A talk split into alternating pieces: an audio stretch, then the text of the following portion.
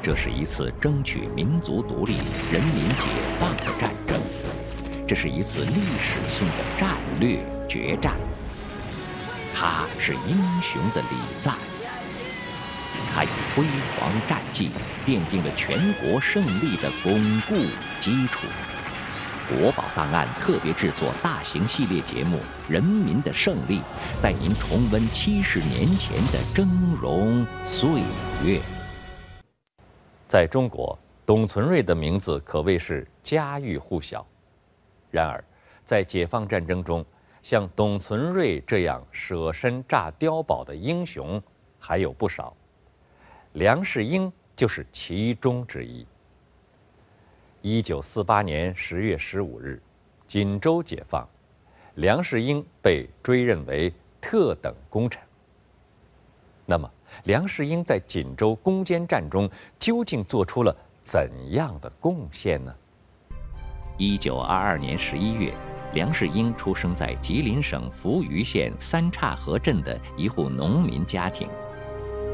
由于家境贫寒，他从小就备尝生活的艰辛。一九四六年一月的一天，梁士英在街上看到一支部队，部队的士兵并没有统一的军装。说话也都是南腔北调，但纪律却非常严明，对老百姓也很和气，甚至还会帮大家干活。这和梁士英从前见过的军队完全不同。于是他忍不住跑去问：“你们是干什么的？”对方笑着说：“我们是人民子弟兵，是解放劳苦大众的。”入伍之后，梁士英被编入独立团。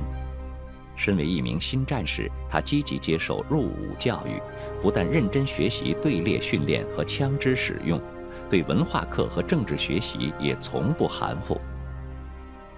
短短几个月的时间里，梁士英的射击技术突飞猛进，思想觉悟迅速提高。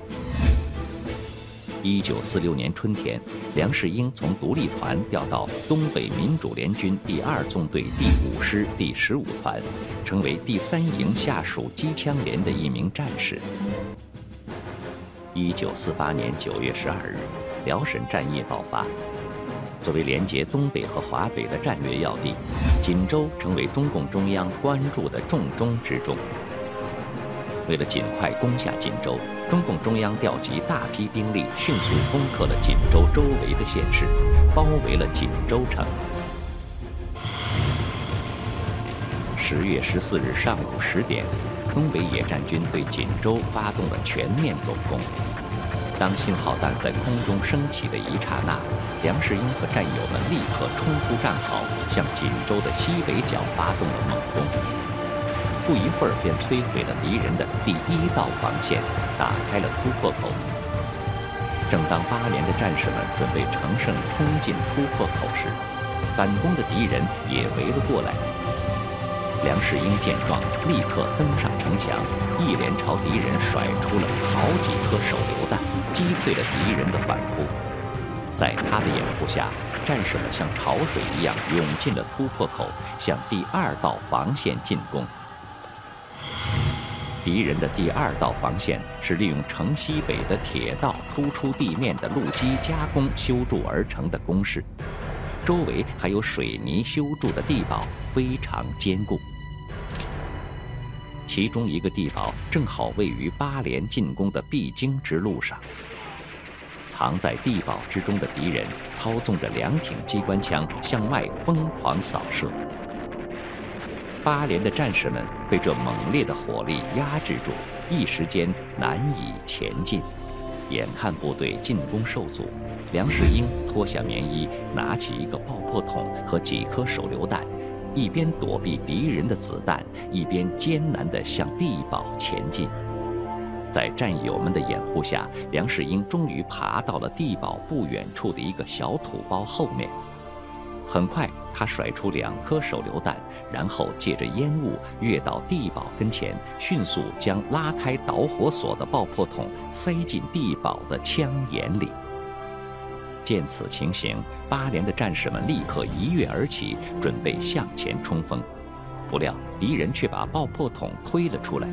虽然爆破筒马上就要爆炸，但梁世英却毫不犹豫地捡起爆破筒，再次将它塞进了枪眼。千钧一发之际，梁世英死死顶住爆破筒，在爆炸声中与敌人同归于尽。牺牲时年仅二十六岁。梁世英舍身炸地堡的举动，为八连的战士们攻进锦州城铺平了道路。他也因此被追认为特等功臣。如今，每年都有许多人来到梁世英牺牲的地方，缅怀这位英雄为锦州解放做出的贡献。